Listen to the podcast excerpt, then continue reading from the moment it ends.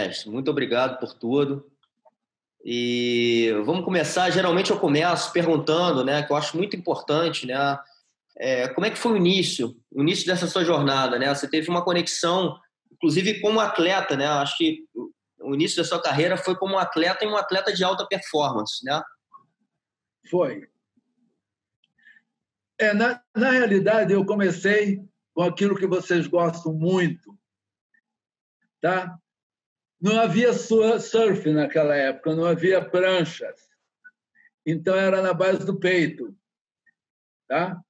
Era pegar ondas no peito. E fazíamos competição aqui no Poço 4, porque antigamente não havia essa imagem da praia que temos hoje, larga, imensa, não é? Então a praia foi aterrada de Copacabana. Sim. E as ondas eram grandes. Se não fosse o aterro de Copacabana, hoje seria um lugar maravilhoso para ondas. Davam ondas de dois, três metros, perfeitas. E a gente pegava a onda no peito. E daí eu acabei indo para o paraquedismo e como paraquedista acabei me saindo muito bem lá e virei atleta lá dentro. E como atleta acabei saindo sargento e só fazia competições. E acabei fazendo educação física, me formei muito cedo, aos 20 anos. E como sargento paraquedista, eu ganhava só para isso. Acabei disputando oito ou nove campeonatos mundiais de pentatlo militar e fui duas vezes campeão mundial. E são provas duríssimas, são cinco provas, feitas em cinco dias. Sim. E a prova mais simples, na realidade, é a prova do tiro ao alvo. 200 metros, um tiro lento e um tiro rápido. Eu, na realidade, com o tiro rápido, em um minuto eu botava 10 tiros a 200 metros de distância na sua cabeça.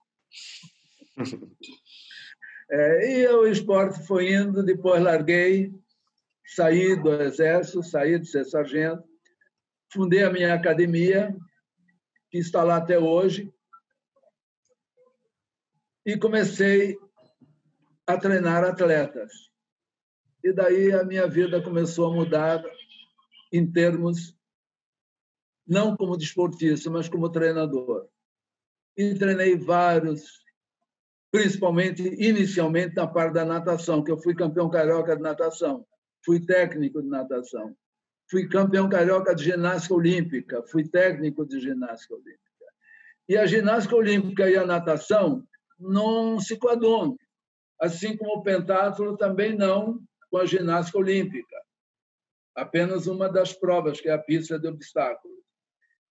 E daí para frente comecei a treinar atletas dentro da natação. Mantive o João Madruga, que é, ficou muito conhecido, foi um dos maiores nadadores que eu conheci até hoje, quatro Olimpíadas. E o Silvio Fiolo, nado peito, preparei-o, treinei-o junto com o Pavel. E na volta da Olimpíada em Roma, foi quarto lugar, com batida de mão entre o primeiro, segundo, terceiro, quarto, e ele acabou pedindo o recorde mundial e foi recordista mundial. Bateu o recorde do russo, nado peito, 100 metros. E um mês depois, o russo bateu de novo o recorde de natação 100 metros e o Fiolo largou a natação. Hoje, não sei direito o paradeiro dele mas deve estar com seus 72 anos. Ele era garoto, me viu numa revista aberta da enciclopédia, na, numa banca de jornal, e pediu que eu o treinasse para a Olimpíada, porque ele estava um pouco down, estava ruim de cabeça, não queria mais treinar. E não sei por que cargas água, mas consegui fazer um milagre junto com o técnico dele, Pablo, que era meu amigo. E acabou sendo campeão mundial de 100 metros E depois foi mais adiante o Djalma Madruga e outros, e outros, e outros que treinei, inclusive, a equipe que foi para um Pan-Americano de natação. E nisso comecei a treinar atletas em vários níveis, como principalmente o triatlon, Dolabella, Fernanda Keller. E, de repente, apareceu-me o Rickson Grace. Então, mestre, rapidinho, só antes da gente até entrar nesse assunto. É, como é que foi né, essa virada de você, como atleta, virar treinador? Né? Acho que foi uma primeira virada de chave na sua vida, né? Foi. André, eu posso dizer que a virada foi uma vontade muito grande de fazer campeões. Como eu fui campeão, e eu era muito disciplinado. E percebi como atleta, por isso que fui bicampeão mundial de pentado. Eu comecei a usar a respiração, o relaxamento, a concentração e a meditação. E comecei a trabalhar através do yoga, foi a respiração, a meditação, mas um ponto, algo extremamente importante, que foi a flexibilidade e o alongamento também. Tanto que acabei levando a flexibilidade, o alongamento e a respiração. Participei de mais de 30 anos em congressos dando esses, digamos assim, essa, essas técnicas variadas. Sim. Viu mostrando e e comecei a ser procurado por isso, porque os resultados começaram a aparecer porque eu comecei a praticar yoga aos 24 anos de idade, quando era atleta ainda. Entendi. E o yoga me deu uma oportunidade muito grande de ter um conhecimento que eu não fazia ideia, que era através do relaxamento, respiração, meditação, concentração e esse alongamento e a flexibilidade. Porque o meu trabalho de pentatleta era muito duro nós ficamos muito duros. E, além de ficarmos muito duros fisicamente, tinha um outro ponto interessante, que se eu não cuidasse do meu corpo, como atualmente aconteceu, eu teria uma vida mais curta.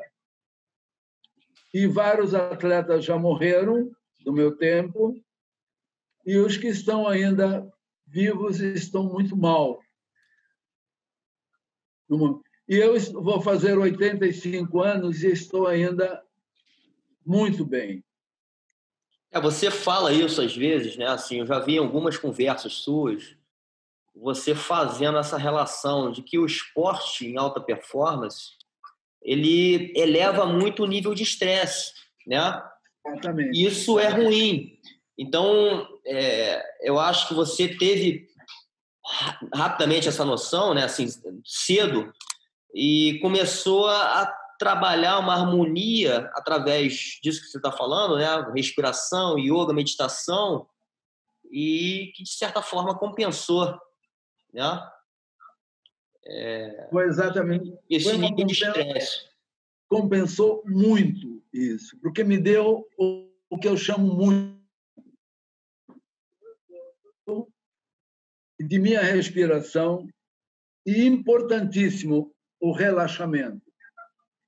Porque, veja bem, na arte do esporte, principalmente um ponto que o atleta quase não consegue fazer diferente, na arte do esporte, o atleta jamais deveria se preocupar com a, vitória, ou a derrota. Isso é uma coisa que está já condicionada ao atleta. É o medo de perder e, com isso, torna-se algo interessante, que é o oposto, o medo de vencer. É uma coisa um pouco zen, difícil entender. Mas se você tem medo de perder, você está com medo de vencer. Parece assim, não, mas como? Tá. Porque o medo jamais deveria estar presente quando você faz qualquer tipo de esporte. Na arte marcial propriamente dita, então, é pior ainda. porque é, é muito momentâneo. É uma coisa, frações de segundos, você perde uma luta porque você deixou a tua o teu pensamento, a tua imagem cerebral sair do foco. Sim. O tênis acontece muito isso, o voleibol acontece, todo jogo que é extremamente rápido acontece isso. A corrida já é um tempo maior, já é um desgaste propriamente dito.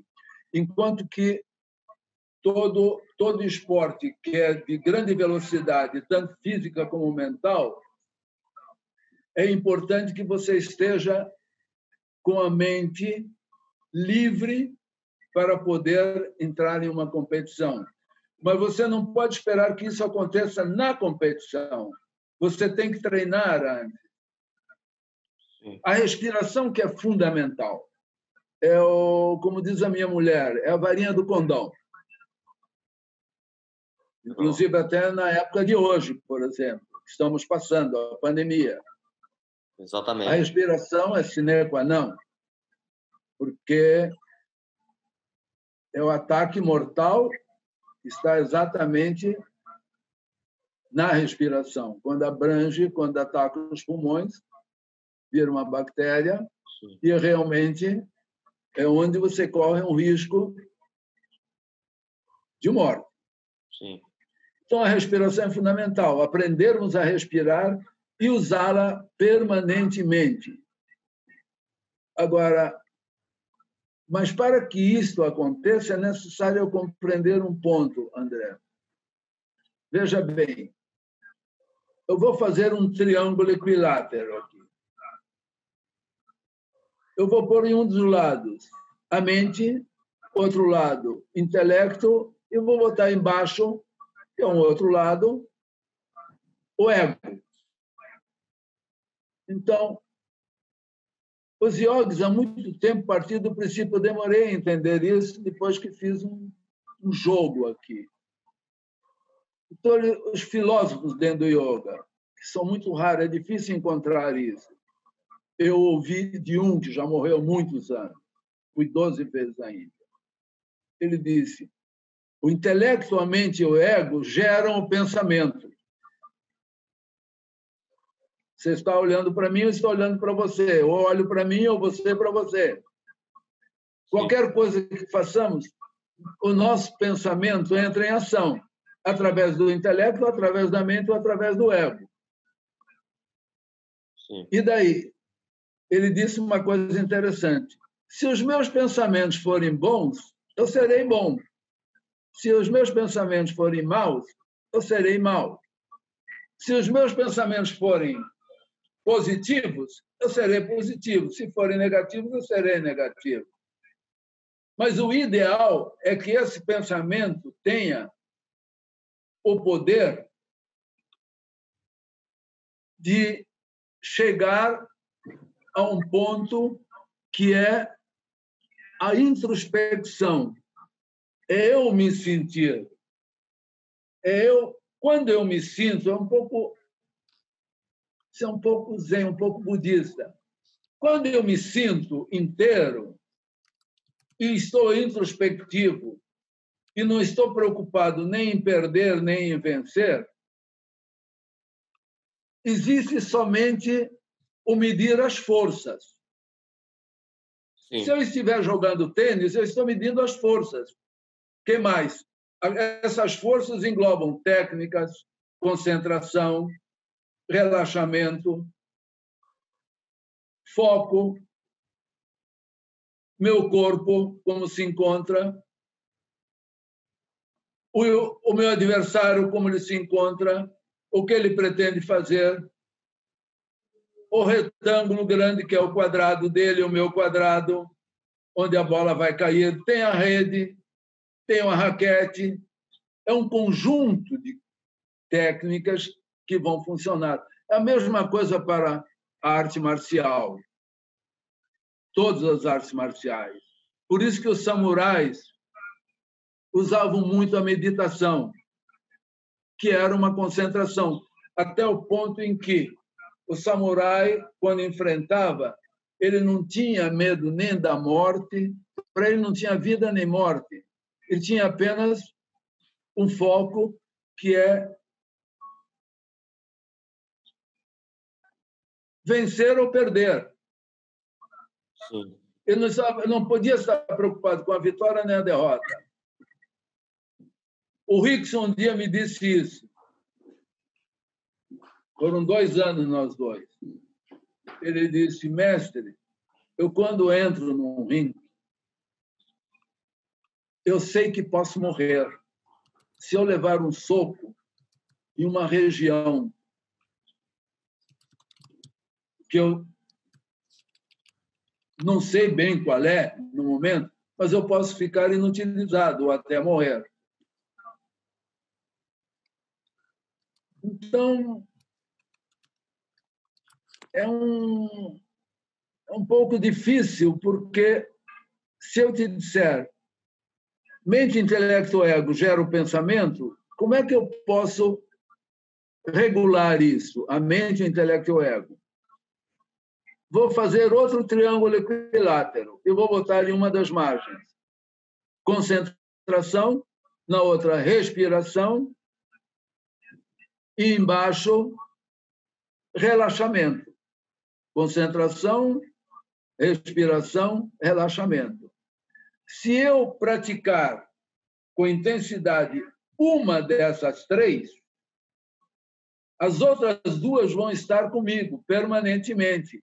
Eu não consigo chegar a realizar bem uma delas sem que as duas outras estejam juntos. Quando eu relaxo é porque a minha respiração está equilibrada e eu estou concentrado e a minha respiração está perfeita.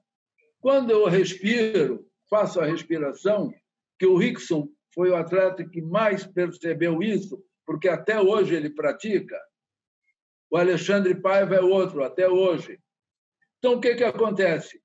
Se eu me dedico à respiração, eu acabo relaxando.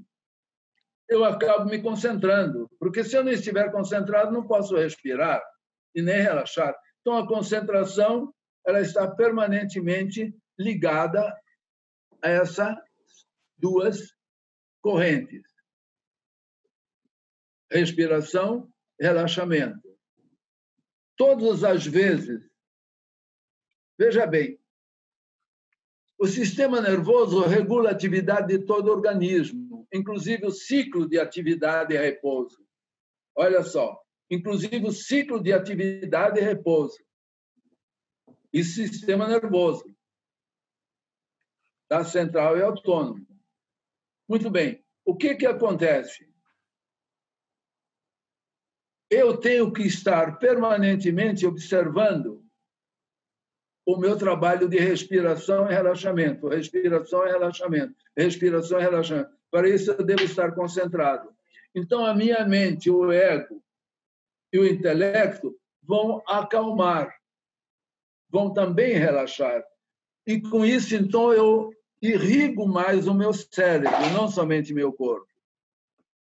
O meu cérebro fica mais irrigado. Isto é, eu levo 25% do oxigênio a cabeça, o cérebro, ocupa 25% do oxigênio. Ora, quando um atleta está em ação, ele, além de estar fisicamente em ação contínua, ele tem que ter um intelecto, um pensamento muito rápido em relação àquilo que ele está fazendo aqui e agora. Por que isso? A imaginação é um processo psicológico que influencia poderosamente o nosso meio fisiológico enquanto que a respiração é um processo fisiológico que vai equilibrar o meu sistema psicológico. A imaginação é um processo psicológico, a respiração é um processo fisiológico. Tanto um como o outro se ligam e um auxilia o outro. Sim. Estão muito então, conectados, você... né? Muito conectados. Então, o atleta, ele está sempre, ele tem que se ligar, a imaginação é importante, mas ele não pode criar tensões musculares. Aí é que está o problema.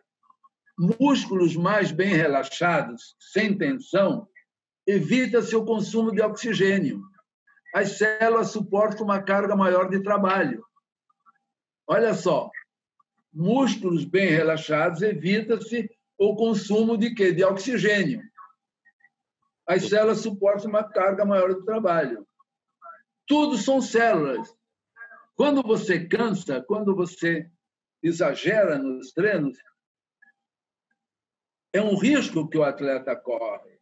Ele não pode passar do limite. Existe essa regra, mas nem sempre os treinadores percebem dão treinamento em demasia, enquanto que o técnico também tem que dar treinamento particular, que são as técnicas propriamente ditas dentro daquele esporte. Então, o que, que acontece? Se você joga vôlei, você é um jogador de vôlei, um grande da seleção. Eu fiquei quase 20 anos com o Bernardinho. Pois é, eu ia até falar isso, né? Porque você comentou sobre o vôlei é, e você teve essa relação com o Bernardinho. Né? Foi uma coisa espetacular. Eu aprendi muito, muito com ele. Isso. É. Eu aprendi muito com ele. Foi um, é um cara espetacular, fora de série. Então, o que, que acontece? O esporte, eu tenho que saber, como treinador, como preparador físico, como treinador físico, eu tenho que compreender que eu não posso satisfazer a mim mesmo, pegar esse atleta e tirar o couro dele fora dos treinos técnicos. Porque ele tem, eu tenho que dar uma suavidade e equilibrar o treino dentro, o preparo físico dentro do campo de ação dele, nas partes técnicas, que é o basquete, o vôlei, o tênis, ou luta, ou natação, seja o que for, entendeu? Eu tenho que eu tenho que ter muito cuidado com isso, porque senão eu desgasto ele. Eu provoco um desgaste físico, emocional, mental, intelectual, mas principalmente organo-fisiológico. Eu vou provocar nele um desgaste celular muito grande, porque as células precisam de duas coisas: oxigênio e repouso. Não é só o atleta, todos nós. Sim. Você me desculpa, mas quando fala em atleta, a parte física, preparo físico, nós temos um erro, professores de educação física, nós, o ser humano, ele, nós temos o hábito de dizer, ou chamar preparação física, como isso só fosse para um atleta. O leigo, quando ouve preparação física, ele pensa que é só para o atleta. Nós temos que prestar muita atenção nisso quando falamos. Não é para o atleta. Preparação física é para todo ser humano. Porque o animal, essa é a diferença do animal. O animal ele tem seu preparo físico normal dentro de sua dentro de suas condições animais. Sim. Tem animal que está sempre em ação. E tem animal que não. Vamos tirar pela preguiça. né? Então, nós temos que tomar cuidado com isso. Por quê? A preparação física ela se divide em dois fatores, principalmente. Preparação neuromuscular, que é a parte muscular propriamente dita, física, e preparação orgânica. A preparação neuromuscular, você trabalha com carga, não é? Que é a hipertrofia muscular, aumento da seção transversal do músculo. Você usa carga ou numa academia com peso, sem peso ou com peso do seu corpo, entendeu? Que a bioginástica é o peso do seu próprio corpo. Mas a bioginástica abrange tudo, até uma musculação ela abrange. Mas aí eu teria que explicar o como e o porquê. Então, vamos, o que falar, que acontece? vamos falar sobre a bioginástica daqui a pouco. É. Então, o que, que acontece? Sabe para eu terminar isso. Então, preparação neuromuscular, hipertrofia, sessão, aumento da seção transversal do músculo, usando carga, principalmente a musculação que usa. Hoje, cordas, carregando, empurrando pneus, tudo depende de cada atleta o que ele vai fazer. Muito bem. Só que você, quando está fazendo isso, tem que ter cuidado porque é um desgaste. E quando você vai trabalhar as partes técnicas do esporte propriamente dito, você também está perdendo energia, está desgastando os músculos. Só que a preparação orgânica quase ninguém comenta, ninguém dá muita bola, que é, vamos dividir em três partes: função cardiovascular ou cardiorrespiratória, função respiratória propriamente dita e a função metabólica. A função cardiovascular cardiorrespiratória e a função metabólica dependem da função respiratória. Então, o atleta pergunta: como é que eu respiro? Ah, respire. Não, você tem que aprender a respirar, porque você desaprendeu desde quando nasceu. Você não usa mais o diafragma, nem intercostais. Você não oxigena mais. E por que, mestre, isso acontece?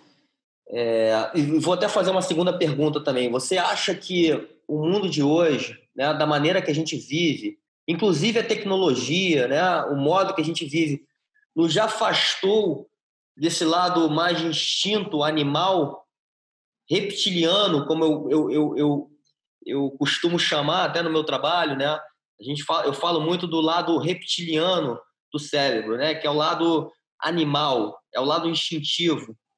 Você acha que por que, que isso acontece? Por que, que a gente vai se afastando e perdendo até, inclusive, alguns sentidos, né? É, o André, uma pergunta boa, muito boa, interessante. É que você vê diferença animal x homem, né? Animal e homem.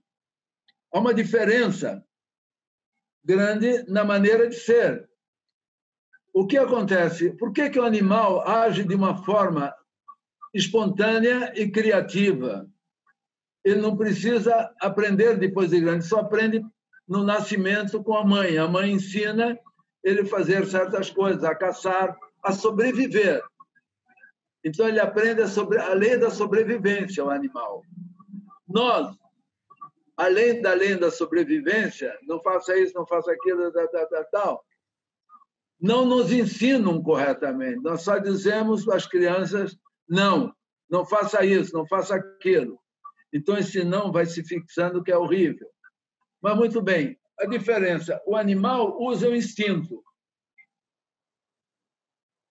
O ser humano perdeu o instinto milhares de anos atrás.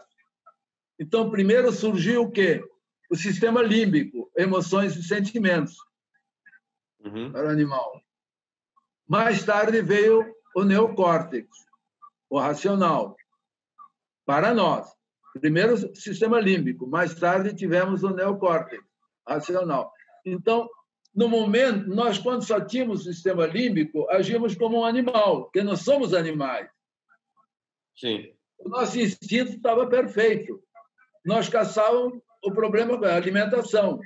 Não é como hoje existe indústria de matança, milhares, matança, milhares e milhares e milhares, porque todo mundo quer comer carne. É ruim. Não é você comer carne que é ruim. O problema são os matadores em qualquer tipo de animal. Isso que dói. Sim. Né? Então, muito bem. Quando veio o intelecto para nós, o neocórtex, começamos a perder o instinto e nos tornamos mais intelectuais. Ora, foi uma sobrevivência maravilhosa. Nos tornamos superiores e começamos, então, a ganhar espaço em vários setores. Mas acontece que o intelecto, como eu disse ainda há pouco, e a mente e o ego ficaram muito fortes. E nós hoje, então, perdemos o instinto. Qual foi o meu objetivo na bioginástica? Que, na realidade, antes da bioginástica, foi a ginástica natural. Eu criei a ginástica natural e aquele rapaz ficou comigo 13 anos e depois acabou pondo em nome dele, patenteou e todo mundo me escrevendo em tudo quanto é lugar de, de, do Brasil. O que, que eu faço? Ele cobrando 400 reais para poder trabalhar. Eu vou mudar o nome. Mudei para bioginástica. Muito bem. Essa é a bioginástica. Qual é o meu objetivo? Que quando criei a ginástica natural, eram movimentos mais crus, mais tensos, mais fortes. Depois eu percebi que as ideias são importantes para me levar a um campo de ação mais suave e que o suave era importante.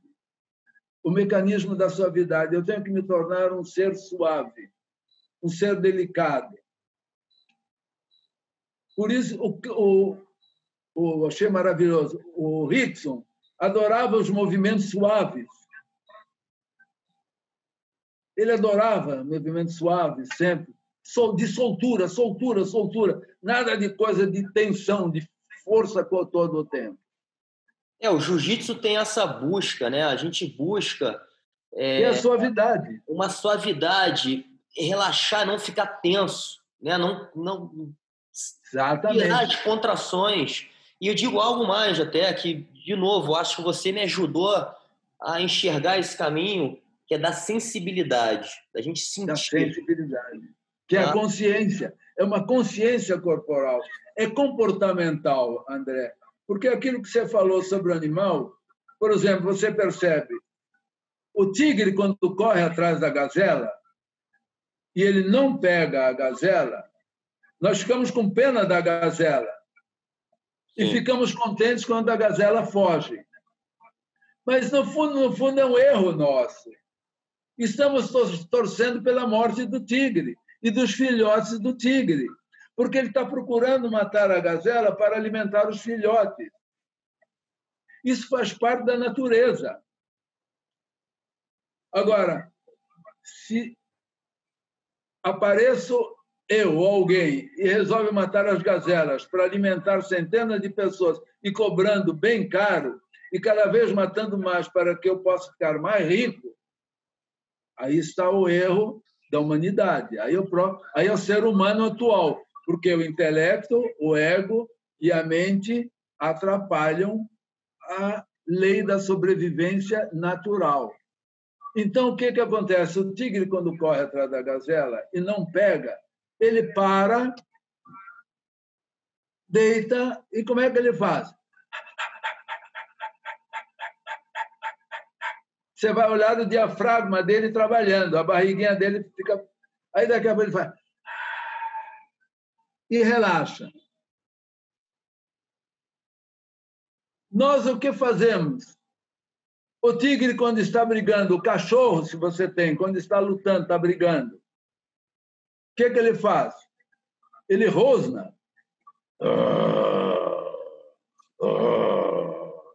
E quando ele entra na luta, o que, que ele está fazendo? Ele está soltando ar. Nós, quando vamos brigar ou por alguma razão ficamos com raiva, o que, que nos acontece? Prendemos a respiração. Sim, exatamente. A gente contrai. O cão, quando está com raiva, com alguma coisa que ele quer atacar ou está com medo, por isso que ele se arma para atacar, ele rosna. Todo animal. A cobra também solta um chiado. O gato mia. O cavalo, quando está cansado, o que ele faz? Ele não. O cavalo, quando vai correr, ele está correndo todo o tempo. Essa observa, eu passei anos observando, comprando livros, comprando no, no History, na Geographic, filmes, entendeu? Para estudar a reação dos animais. Enquanto que nós prendemos a respiração. Quando você prende a respiração, você está consumindo oxigênio e você está criando tensões musculares. Por isso que quando você termina um treino, quando você está lutando, você tem que estar sempre usando a expiração, ou mais forte ou mais suave, ou mais rápido. Em qualquer, em qualquer setor. O, o jogador de tênis tem o hábito de gritar. Eu considero um erro, e é melhor ainda do que nada, mas é um erro, porque quando ele grita, ele irrita as vias respiratórias. E quando ele grita, ele cansa. Quando ele pode simplesmente fazer. Quando você vai. Você se solta. Quando você vai. Você se contrai. Pode, pode ver. Você se contrai. Quando vai. Eu relaxo. É uma regra da natureza. Então, o animal e o homem. O homem perdeu seu instinto. Sim. Eu criei a bioginástica e trabalhei muito essa parte animal, como ainda trabalho, para que ele volte a uma parte do seu instinto. E, aos poucos, através do instinto que ele recupera, ele comece a perceber a intuição a intuição é que é fantástica. Einstein, em seu, um dos seus livros, ele diz assim: tudo que veio a mim, Einstein, né? Tudo que veio a mim veio através de que que ele fala, cara, da intuição. Tudo que veio a mim veio através da intuição. E ele diz, não do intelecto. Muito Aí ele diz assim: o intelecto é um a intuição é um presente sagrado de Deus. E o intelecto é um criado fiel. Porque existe a memória e a imaginação. Você tem a memória. A memória é um intelecto, um criado fiel. A intuição é quando tudo se apaga, tudo escurece e surge a luz. Você cria. Você falou ainda há pouco o quê? Que você trabalha com criação. A criação real, quando aquela grande, aquela é a intuição. Eu tive uma intuição com a bioginástica. Esse trabalho, comecei a trabalhar sozinho, só depois formei o primeiro grupo, tudo de graça. Dava noite, um grupo de 15, quase 20, a turma que e adoravam, eu comecei a desenvolver, desenvolver, assim foi surgindo. Primeiro veio o quê? Surge com o Kenpo, com o Tai Chi, a expressão corporal, a flexibilidade, o alongamento. Aí incorporei respiração, relaxamento, concentração, meditação. Hoje eu trabalho dessa forma. É, você trouxe, né? isso eu acho que é um aspecto importante também, né? Um ponto importante do, do, do, do trabalho da bioginástica, você resgata uma essência da arte marcial. Né? Você falou agora, é, tempo, o, o, o Kalaripayat, que é a arte indiana, que dizem que é antes da é da época do, do, do, do, do taoísmo, tá? Que é anterior ao Tai Chi, a várias técnicas. Eu fui iniciado lá, na Índia, numa dessas. Eles usavam, como até hoje ainda tem, que é subterrâneo. Hoje já existem algumas academias em cima. Foram dominados pelos ingleses 200 anos e pelos muçulmanos 500 anos. Eles usavam essa arte subterrânea eu fui numa dessa, o, o, o chão é, é, é, terra batida. E você, quando entra à esquerda, você tem, eu não diria os santos, eu diria os protetores, Shiva, Vishnu, entendeu? Shiva Nataraja, Ganesha, filho de Shiva. E assim, você faz uma reverência e entra então no dojo. E tem uma parede tudo de artes, de, de artes marciais no sentido de lanças, chicotes, vários tipos de, de espadas, facas, uma série de, de coisas nesse sentido. Os dois filhos do, do mestre que, que me iniciou, ele já era já estava com quase 70 anos e eram campeões. Vi uma demonstração do filho dele com outro, que era o aluno mais velho, o braço direito do mestre. Eu fiquei apavorado. Cara, eles lutam como os 300. Sim. O escudo. Eles põem o escudo. Cara com a espada e o chicote, quando vieram um cinto. Quando ele, você tira o cinto, ele abre, tem um metro e meio de comprimento e lateralmente é, é um fio de navalha. Quando ele joga, o chicote volta. Quando ele lança, onde bater, você corta com uma navalha. Então, essa o Cararipaiá é que me deu o grande impulso para tudo. Aí veio o Tai Chi, veio o Kempo. Depois, eu, para buscar movimento, já quando jovem, isso tudo começou, como disse aqui, eu fui aluno de jiu-jitsu do professor Hélio, pai do Rickson. Legal. Tá? Quando fui treinar o Rickson a primeira vez, primeiro dia de aula, fizemos uma coisa lá, que eu saí fora e estava pronto, mas aí, você é faixa preta. Eu comecei a cair na gargalhada, disse, não, faixa branca e olhe lá. Fiz com seu pai, fui aluno do seu pai, mas nunca pensei em faixa. Fiz judô com o professor Ogino, 13º Dan, que já faleceu. Fiz karatê com Liston, fiz karatê com Enoki Tanaka, da época deles aqui. Fiz capoeira com um amigo meu baiano, que era um mestre, na Escola de Educação Física, nós dois. Fiz boxe um bom tempo, mas nada para eu me tornar um atleta desta área, e sim como pesquisa de movimento. Legal. Fiz patinação no gelo, buscando equilíbrio e movimento.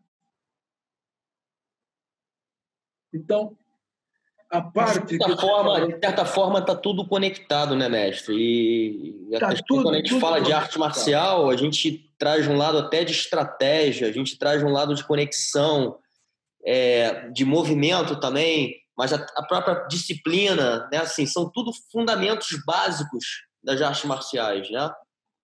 Exatamente. E que, e que de novo, é importante para nossas vidas, faz uma diferença. E aí você conectou outras coisas, como a yoga, a meditação, né? O yoga que me deu todo, Elão, que me deu toda a força para chegar a esse denominador. Foi o yoga. E por quê? Porque eu vi no yoga, uma, eu era atleta, vi no yoga uma chance de me dar mais tranquilidade e eliminar os treinos que eu tinha cada dia, porque eram muito duros, os treinos eram muito fortes.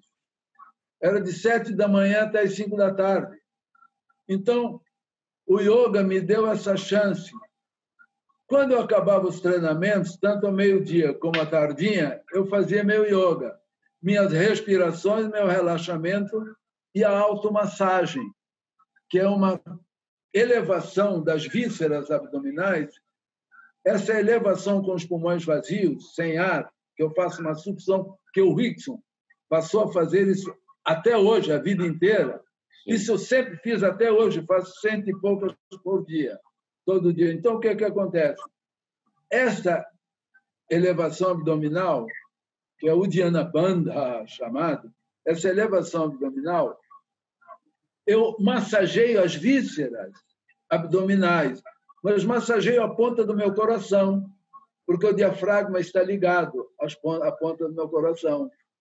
Massageio pâncreas, fígado, rins, fígado, rins, no caso. Massageio a bexiga, mas a ponta do meu coração, o fígado também é massageado, no caso, constantemente. Mas o que, que acontece quando o atleta treina? ele sofre um espasmo, digamos assim, muscular, emocional e mental muito grande. Porque quando o atleta está treinando, ele já está pensando também na competição. Então, ele quer dar o seu máximo. Mas esse seu, esse seu máximo tem que ser observado pelo preparador. Porque tem atletas, por exemplo, que são preguiçosos. Você sabe disso. Sim. A base de, de vara. E tem atleta que você precisa ter cuidado, porque senão ele vira o fio. É verdade. Eu tive um amigo meu no pentatlo assim, ele acabou nunca pegando, ele era o melhor atleta em treinamento. E nas competições ele caía de produção. E você acha que estava ligado, de certa forma? Isso é legal porque tem muita gente assim. Eu vejo muito atleta muito bom na academia e que não rende na competição. Não rende na competição. E assim, provavelmente, né? E em vários casos existe uma, uma falta de conexão ali com, com, com o emocional, com o lado emocional dele. Ah, sem dúvida. Que não rende, né? Assim, no sentido de que alguma coisa atrapalha ele. E não é na parte física. Né? Não, não. Por isso que a parte, por isso que a meditação, respiração e relaxamento são tão importantes. Olha, o, você acompanhou, foi ano passado, né, que o Roger veio de Londres e lutou com bochecha? Foi ano passado? Foi, foi ano retrasado, foi, acho. Foi início do ano passado, acho, não sei. Pode ser. Ele me ligou de lá, ele já tinha sido meu aluno quando foi fazer MMA.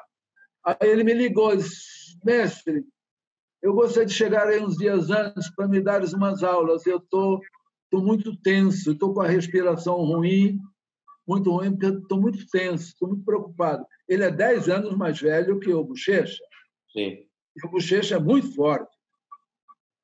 Aí eu, eu disse, venha. O Alexandre Paiva também me pediu, pô, ele vai ligar para você assim. Digo, não, Roger, pode chegar, porque eu tinha... vem aqui em casa. Ele vem aqui. Aí ele veio, fez umas quatro aulas comigo, tô outro. Não assisti a luta dele, né? porque eu nunca assisti luta de ninguém.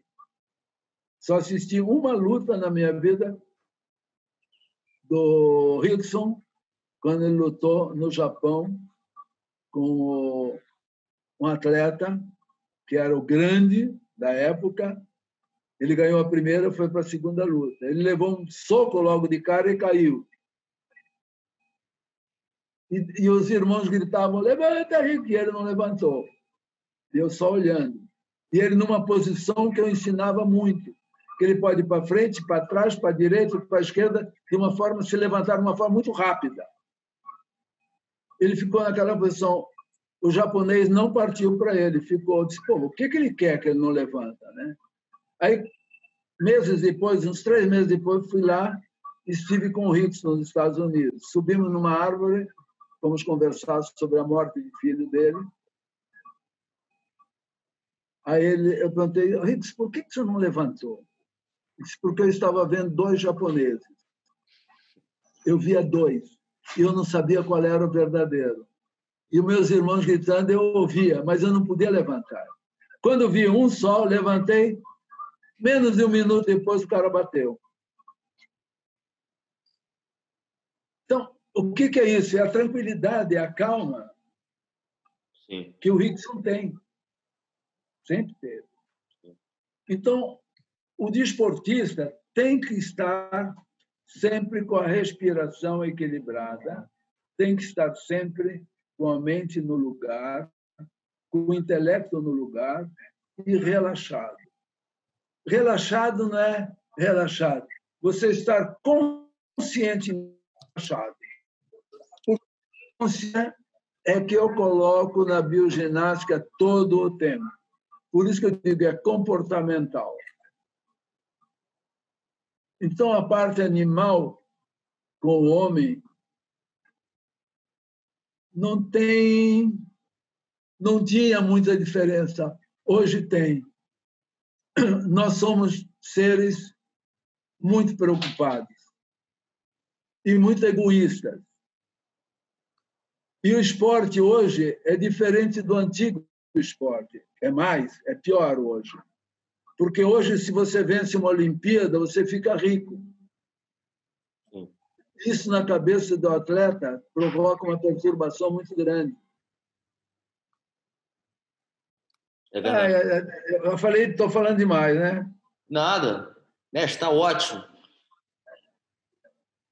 Está riquíssima a conversa. Você sabe que, que quem é interessante, porque falei só em Rickson, mas o Alexandre Paiva, o Gigi, foi um grande atleta. Ele está 30 anos comigo, ainda pratica. A mulher dele, a Dani, uma grande ciclista, duas vezes campeã da travessia dos Estados Unidos. A primeira eu fui junto, a segunda não pude, porque eu operei o joelho. Mas eu fiquei orientando daqui. É uma atleta fantástica. Ela faz as respirações diariamente, diariamente. Eu trabalho, ela só faz o meu trabalho. É um trabalho que não é desgastante. Quando ela termina o meu trabalho, eu disse: Pô, Orlando, estou pronta para pedalar. Murilo Bustamante foi outro grande atleta comigo, muitos anos. Me lembro que a primeira luta que ele fez no Maracanãzinho, de Vale Tudo, ele saiu da minha casa. Mestre, o que, que eu faço, hein? Ele disse, Murilo, não posso. Mas assim, eu digo, só tem uma coisa, olhar de tigre.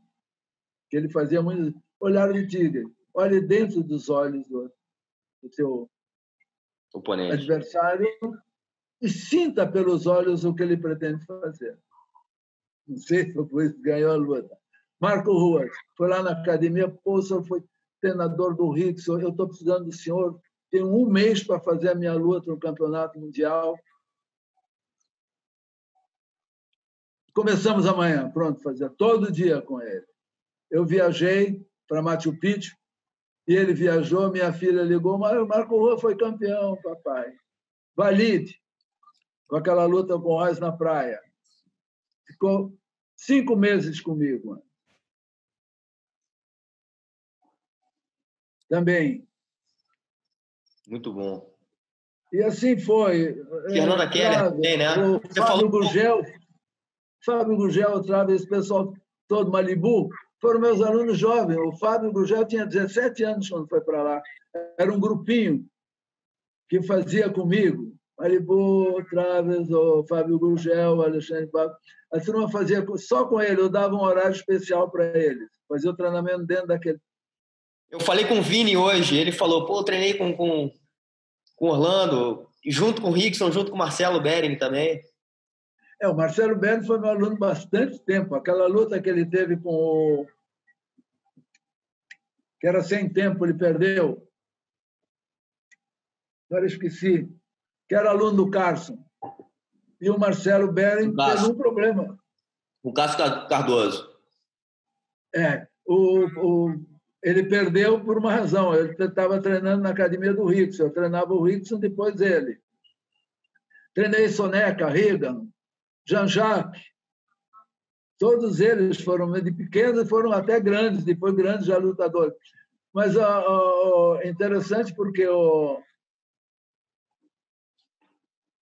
o Fábio Gurgel tinha 17 anos, eu tava, acho que tinha 18 ou 17, sabe? Tá por aí. O Malibu também de 20 e poucos anos, também era jovem. O Jacaré, eles eram alunos do Jacaré, o Jacaré Sim. que trouxe e o Jacaré treinava juntos. Muito legal o Jacaré. Então, aquele grupo todo da Aliança. Mas foi uma época muito boa. Ah, tem muita coisa para falar, viu, André? Ah, muito bom. E, e, voltando até o que o contato que eu tive, né, te conhecendo e a gente fez aquele workshop junto, o quanto aquilo mudou, inclusive a forma e eu, eu poder trazer um pouco da bioginástica para dentro, né, do, do, das minhas aulas, enfim, é, como uma coisa muito rica, né, assim, mudou para mim a forma que você mostrou né, de como respirar e como lidar, inclusive, com algumas coisas, assim, foi um, um divisor de águas para mim. E eu, eu consigo hoje passar para os meus alunos, né, e dou muito valor a, a, enfim, essa visão, essa nova visão ali que eu tive. E, e lógico, depois estudei mais também, né, é, quis, fiquei um pouquinho mais interessado em entender melhor é, sobre toda essa parte, porque como você também sempre fala, né, tá tudo baseado na ciência, né, não tem. Na ciência. O estresse é, um, é, um, é um, o estresse é uma doença, entendeu? Vamos chamar assim, que é muito prejudicial a todo mundo, a todos nós. Para o atleta, então, é indiscutível, porque o estresse, o, o hormônio do estresse, o cortisol, ele invade você junto com adrenalina e noradrenalina. Um dos maiores cientistas, neurocientistas da atualidade, doutor Antônio Damasio. Os cientistas, quando falam alguma coisa, sempre falam sobre ele, Antônio Damasio. Eu tenho um artigo dele grande, uma pesquisa sobre o esporte radical. O esporte radical ele mata. Todo esporte em demasia ele envelhece. Porque você deixa de levar oxigênio para o seu corpo e principalmente para o cérebro. Então, o estresse, o, o, o hormônio do estresse, o cortisol, quando entra em ação, é porque adrenalina e noradrenalina já entraram em ação. E adrenalina e noradrenalina, quando você relaxa, em seguida, elas voltam ao normal. Quando você repete muito, que é o perigo. E o cortisol demora mais a normalizar. Só que o cortisol estimula os radicais livres. Vai provocar um aumento dos radicais livres. E os radicais livres matam as mitocôndrias. Uma parte das células, particularmente uma parte das células que são afetadas radicais livres são as mitocôndrias. As mitocôndrias são responsáveis pela nossa energia. Olha só, nossa, é isso que eu faço uma ligação pela nossa energia. Então, quando você está lutando, um exemplo, vamos levar para a luta, e você, o teu pensamento está ruim, isto é, teu intelecto, tua mente, teu ego está tá ruim aí, e você está dispersivo, e você não está respirando corretamente, você sente um cansaço fora do normal, porque as mitocôndrias foram afetadas. Aí, nesse momento, milhares de, de células são mortas, morrem. E esse cansaço, mestre, ele não é só físico, né? Ele, não, ele, ele atinge um muito o seu lado emocional também. Né? Nunca vem um cansaço só mental ou só físico. Os dois vêm sempre juntos. Os dois, tanto que quando, se você estuda demais e não faz nenhum trabalho, o não se mexe, se você ficar no computador horas sem se mover, você corre risco de ter grandes tensões e desgaste físico, inclusive. Mas como foi? Você tem um desgaste físico também. A mente provoca um desgaste físico, o corpo provoca, o físico provoca um desgaste mental e intelectual, inclusive. Sim.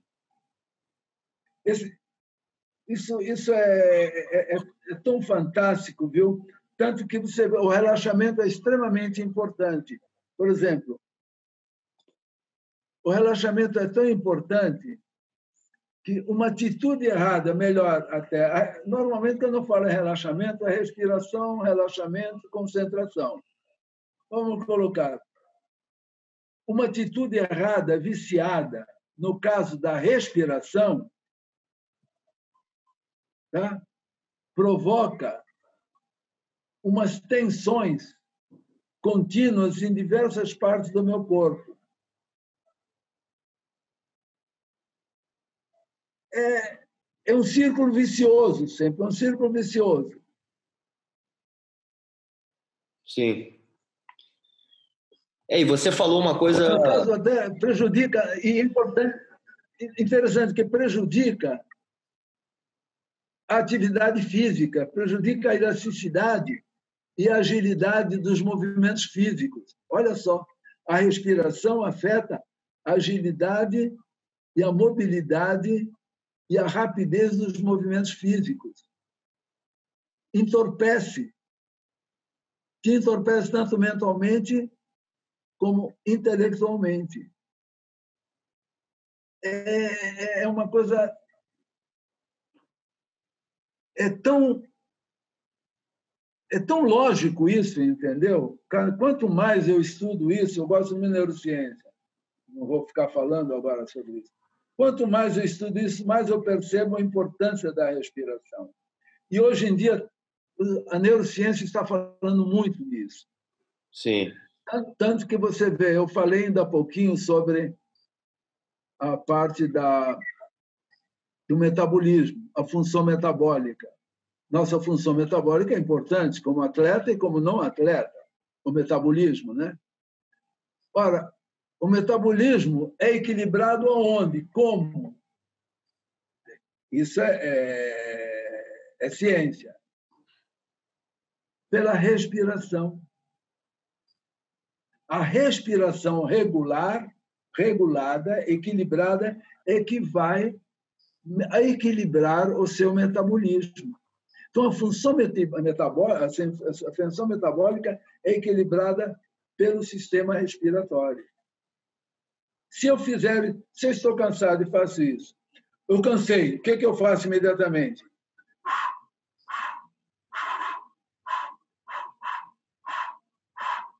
Estou eliminando o gás carbono, o máximo que eu puder, para equilibrar o meu metabolismo. Quando eu descansei um pouquinho mais, então eu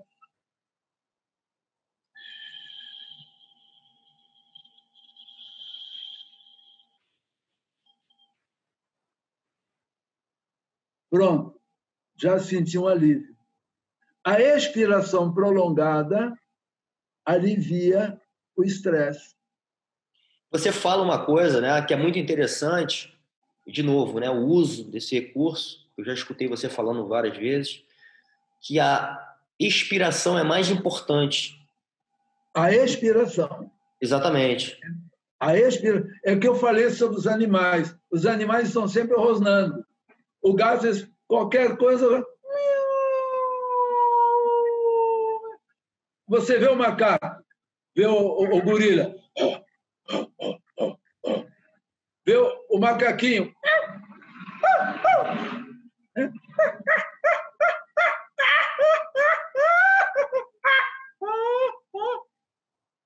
As aves, a mesma coisa.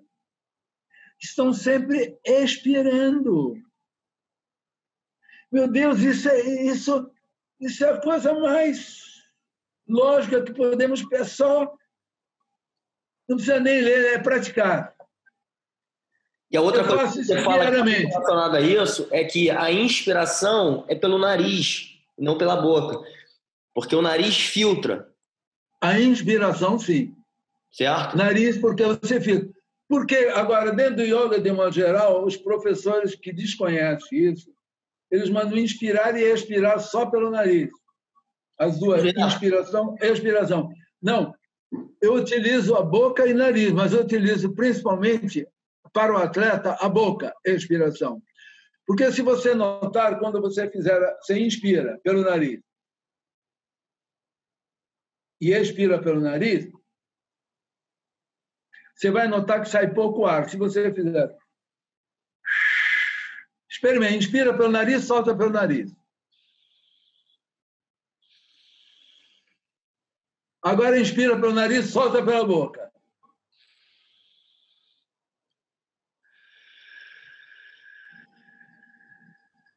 O que, que você soltou mais? Você vai sentir. Tem muito mais pela boca. Muito mais pela boca. Agora, quando você vai fazer uma yoga tranquilo, ok? está tranquilo, você está tranquilo, já vai fazer yoga, está tranquilo. Então você inspira e expira pelo nariz. Mas antes convém você fazer algumas, várias expirações também pela boca, que é para regular o pH. Porque o pH nosso sanguíneo é 7,4.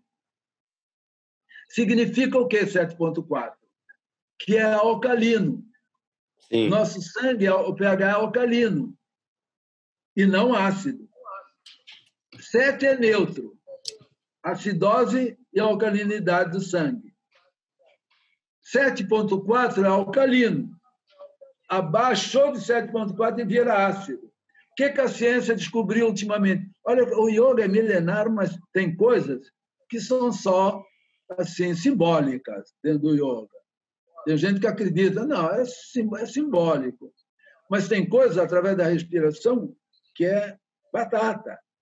Ora, quando eu vou meditar, eu me sento ainda estou um pouco tenso. Então, eu expiro pela boca mais prolongadamente, seis, sete vezes, e faço uma respiração completa.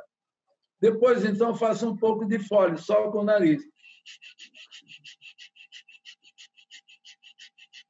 Levo oxigênio e elimino o gás carbono. Quando eu inspiro lentamente, solto pela boca prolongadamente, estou regulando o que? O pH. Porque a ciência, em pesquisa, a neurociência, chegou à conclusão que uma grande parte de nossas doenças é porque somos mais ácidos que alcalinos. Exatamente. Isso é, o alimento, isso está muito é ligado às doenças, né? É a bebida, né? a comida, a bebida. O estresse provoca o aumento da, da, da, da acidose. A dieta Grace está muito baseada nisso também. Muito, a dieta Grace, muito. Carlos, eu conheci o Carlos, que criou a dieta Grace. Os meus sobrinhos viviam lá, que eram amigos. Meus sobrinhos são queridíssimos, eram amigos do, do iam para o sítio lá nosso, ficavam com a minha sogra, eu chegava lá fim de semana, Jean-Jacques, Soneca, Regan, Roger. O Roger foi meu aluno muitos anos de bioginástica, dos irmãos Machado, né? Legal. Então, é... Mas é interessante, você vê a respiração é tão fantástica, eu já estou me prolongando demais. Pode falar. É tão fantástica a respiração, André. Teve um, um yogi fantástico inglês, tá? que viveu no Tibete muitos anos, e quando houve a invasão dos chineses no Tibete, que o Dalai Lama teve que fugir, eu estive no Tibete, eu estive lá e vi muitos mosteiros foram demolidos por eles, e na época, quando eles fugiram, em 50 e pouco, foram para a Índia, o Dalai Lama, que é o atual Dalai Lama hoje, foi para Dharamsala, na Índia. E com a fuga deles, os chineses mataram muitos monges. E esse professor de yoga, que era um pesquisador um grande, não era só um professor, ele era um pesquisador. Ele, vestido de monge, foi com os monges para a Índia e foi morto nessa leva. Ele morreu nessa leva. Ele escreveu um livro interessantíssimo baseado nos Yoga Sutras de Patanjali. Patanjali é o codificador do yoga. Viveu dois séculos e meio antes de Cristo. Então, ele coloca uma coisa muito interessante sobre a respiração. Ele diz assim: a inspiração feita pela narina direita provoca correntes positivas, aferentes e aceleratórias para os órgãos ao longo da coluna vertebral. A inspiração feita pela narina esquerda provoca correntes negativas, eferentes, desaceleratórias para os órgãos. Esquerda. Por isso, respirações alternadas, para equilibrar. Por isso que às vezes traduzem o Hatha Yoga como Sol e Lua. É? A tradução de Hatha Yoga quer dizer determinação, esforço. O corpo não é para você fazer yoga e botar um pé na cabeça, virar um, um contorcionista. Não, o yoga são posturas simples para você chegar a um denominador qual é? Introspecção, através de seus movimentos. Então, o yoga vai te ajudar em qualquer esporte, porque você vai tomar consciência dos movimentos corporais. Então, a respiração ela é extremamente importante para equilibrar, principalmente o nosso metabolismo.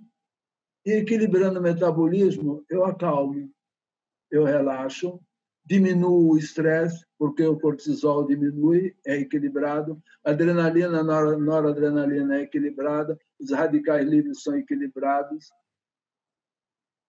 o hipocampo, centro da memória, é equilibrado, aumenta a minha memória porque é oxigênio no cérebro. Então, por isso que hoje o meu trabalho também é diferente, a própria bioginástica, que Marcelo e Tiago fazem tão bem, são maravilhosos. Só que quando eles dão aula, eu fico com inveja, porque eu lembro do meu tempo até meus 75 anos. Mas eles são maravilhosos e eu também sou feliz por deixar os dois cuidando da bioginástica. Muito bons. Incríveis os dois. Grandes discípulos e. São, eu tenho uma satisfação muito, muito uma energia grande. muito boa, sabem muito do que estão falando. Né? Sabem, sabem. São estudiosos, Sim. são ouvintes, são bons ouvintes, fazem boas perguntas quando querem saber, não têm medo de perguntar, mas principalmente sabem ouvir. Legal. E são muito bons no que fazem. É uma satisfação muito grande minha. Muito legal. E, mestre, tem, mais, é, tem mais de um ponto, tem mais de uma coisa que você fala muito também. Acho que está ligado com isso tudo. E eu lembro também da nossa experiência junto. Você, inclusive, usou uma. contou uma história de quando você foi para a Índia e perguntou ao mestre sobre meditação, né? Acho que a meditação hoje é um, é um tema grande, até um tema mundial. É, e é, é, mais uma coisa que conecta né, na bioginástica. Ele foi o meu professor. Ele era médico, doutor Sri Yogendra, ele era médico. E interessante porque eu tinha levado comigo para fazer esse curso, estava acho com uns quatro, cinco alunos, além da minha mulher, lógico, né? uns quatro, cinco alunos que já saíram daqui com meus alunos. Aí alguém perguntou aos alunos sobre meditação para ele. O que é meditação, doutor Euguena? Ele parou, olhou, olhou. Ele estava com 76 anos, barba branca, enorme. Para que vocês querem meditação? Eu, imediatamente, já tomei um susto. O que, que, vem daí? Para que vocês querem meditação? Aí ele parou hora e disse assim: é muito simples. Muito simples. Sente-se e fique quieto. Fique quieto corporalmente e mentalmente. Aí que está a grande dificuldade. Então, inventa-se muito. O mindfulness, por exemplo, Sim. que está tão em moda, eu trabalho há mais de 40 anos. Mindfulness, ninguém sabe o, o, o criador. Quem criou? Tá? Então, ele, ele é um monge. John Kabat-Zinn, nome dele, John Kabat-Zinn. Ele tem alguns livros junto com Dalai Lama e mais 11 cientistas, tudo. Ele, além de ser um, um monge, é um cientista, é médico, é um monge ele pesquisou primeiro que é nada mais, a meditação nada mais é que respiração somente e o corpo. O que que você tem? O ar, a entrada e a saída, que é a tua vida, e o teu corpo. Sente-se e comece a inspirar e a expirar. Preste atenção na tua respiração. Somente isso. Experiências virão com a prática. E quando as práticas, e quando as experiências surgirem, não te ligue às experiências. A próxima meditação, esqueça a experiência passada. É o caso que eu te falei na intuição. Senão, não virão as intuições. A intuição vem após um apagamento, uma escuridão. Quando você apaga, vem. Às vezes chama-se de vazio, mas não é um vazio. Na realidade, é um cheio é uma mente cheia, ok? Mas no bom sentido. Tá? Nós temos a mente cheia de bobagem, de besteira, aquilo que eu falei antes, de pensamentos através do intelecto. É, é, é remover o intelecto, a mente e o ego. Então, daí surge a intuição. Remova o intelecto, a mente e o ego, e aparece a intuição, que disse Einstein, porque o intelecto é um criado fiel e a intuição é um presente sagrado. Então, quando você tiver no escuro, na escuridão, você não tem intuição. A intuição é uma luz. A intuição é um, um momento. Pegou? Pegou. Se deixou ir, acabou. Talvez só amanhã, ou daqui um mês, ou nunca mais. Ou talvez você tenha uma atrás da outra. Depende de você. Então, na realidade, a meditação é um momento intuitivo, onde nada mais interessa. Nem a vida, nem a morte, nem teu pai, nem tua mãe, nem tua filha, nem tua mulher, nem teu marido, nem teu amigo, mais ninguém. Não interessa particularmente, porque são todos iguais para você. E você é igual a todos. Não tem mais preto, não tem mais branco, não tem mais japonês, não tem mais oriental, não tem mais nada não tem mais campeão, não tem mais, não existe mais nada. Você se encontra talvez com o divino, não sei também como é. Eu tive algumas experiências fantásticas. Legal, muito bom, mestre, muito bom.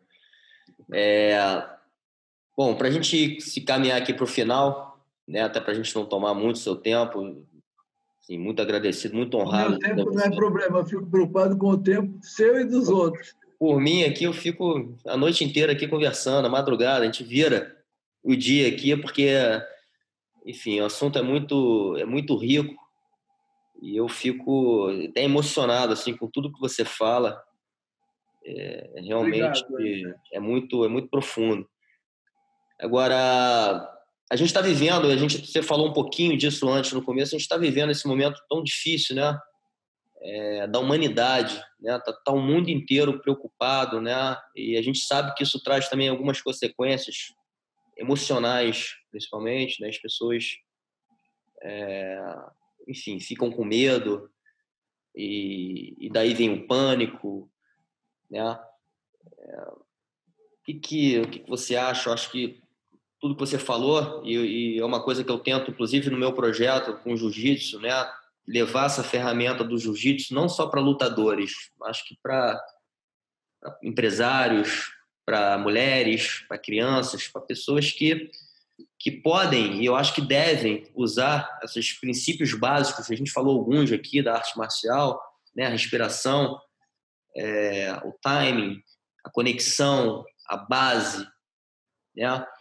É, enfim, então, o que, que você acha que nesse momento difícil, né, a gente pode de alguma forma passar de mensagem para a humanidade? Olha, André, já foram ditas tantas coisas a esse respeito, já ouvi coisas tão bonitas e coisas às vezes chatas até quando é demais mas tem coisas muito bonitas, pessoas maravilhosas, deixando recados lindos, importantes para nós. Eu diria uma palavra principalmente, para não demorar muito, que é a melhor tradução para o yoga. Eu diria uma palavra, que é a melhor tradução do yoga harmonia. Eu acho que está faltando harmonia para o ser humano, para o povo desse planeta. Agora, de qualquer maneira, graças aos harmoniosos que ainda temos paz. Eu digo um pouco de paz, porque era para termos mais paz. Mas, havendo harmonia, a paz aumenta e o amor surge, aparece. Então, eu diria: paz, harmonia e amor. Ou então, harmonia, paz, e amor. Eu acho que isso seria o suficiente para que nós possamos, quando isso tudo acabar, entrarmos numa nova era. Caso contrário, nós vamos repetir tudo o antes. O ser humano tem um. Nós cometemos um erro muito grande, nós cometemos um erro muito grande. Infelizmente, esquecemos muito rápido as coisas. Por um lado, é bom. Por outro lado, não. Esquecemos muito rápido. Esse é o meu medo, que vamos esquecer rápido essa pandemia e vamos fazer tudo o que fizemos antes. Vamos ser exatamente como antes. A ignorância, a egoidade, o apego, a atração, a repulsa, e de repente nós vamos ficar como antes. Dor e sofrimento. A minha esperança é que haja uma melhora. A minha esperança é que haja uma memória, uma, uma, uma melhora. Caso contrário, nós vamos repetir tudo, tudo, tudo anterior. Não tem uma alguma coisa que possa ser feita em particular como sendo a solução? É, eu acho que harmonia é uma palavra muito muito boa, né? Porque às vezes o equilíbrio é difícil, mas a harmonia é, a gente harmonizar as coisas, né, e entrar é... A primeira coisa, eu acho que é essa guerrinha, essa guerrinha entre as pessoas, né? Sim. Um acredita numa coisa, outro noutra, e ficam brigando, brigando, brigando, brigando, e às vezes entre famílias mesmo entram em uma desarmonia por causa de algo que não está interessando. Não é o momento. O momento é criarmos um elo de harmonia. O momento é o não só ter amor, mas talvez encontrar esse amor dentro de mim. Se cada um encontrar o amor dentro de si mesmo, nós vamos ser felizes, porque eu vou me doar mais. Não é fácil, não. não. Mas é. eu acho que eu prefiro ficar acreditando em algo melhor. Legal, mestre. Acreditar em algo melhor. Muito bom. acreditar em algo melhor. Muito bom. Mestre, é, você mostrou ali no começo ali para mim, então você mostrou seu pela livro. paciência, pelas perguntas. Não, eu que agradeço. Você mostrou seu livro ali no começo, se você puder mostrar de novo, assim, para as pessoas conhecerem também um pouco. É, o livro tem algumas coisas aqui dentro, é um livro que não é propriamente físico. Tem meditação, tem relaxamento, tem várias explicações sobre a bioginástica, tá? sobre o yoga, sobre a mulher, sobre nossos pensamentos. Tem alguma coisa, tem alguma coisa boa aqui. Muito bom. Eu tenho a honra de ter esse livro assinado Quem aqui, quiser, guardado comigo. Se alguém quiser, é só telefonar para mim, para o Marcelo ou o Tiago, que nós temos em casa isso. Legal, mestre. Bom, enfim, de novo, muito obrigado é, por, por, esse teu tempo, pelas palavras, pelas histórias. Acho que isso é muito rico, não só para mim, mas para todo mundo. E eu vou, vou pegar esse material que a gente agora eternizou e finalmente conseguimos, de alguma forma, eternizar essa conversa. É, e fica o convite até para depois você vir aqui. Eu tô, eu tô num, numa casa nova, perto da outra, mas já num novo espaço. Depois te convidar aqui para um almoço. Quem sabe a gente até faz uma outra Sim. Gravação e conversa um pouquinho mais. Ou você querendo, mais adiante, de repente, Deixa acabando, tudo passar, exatamente. Organiza o grupo para a gente conversar, perguntas e respostas. Podemos Sim. fazer alguma coisa de suave. Legal. Por exemplo. Legal. Fazemos alguma coisa suave e conversamos. Legal, mestre. Muito grato por tudo. Tá. Muito obrigado. Namastê. Namastê. Eu e você somos um. Obrigado. Deus em mim saúda, Deus em ti. Eu e você somos um. Obrigado também. Tudo de bom para você e para toda a família. Você também, mestre. Também.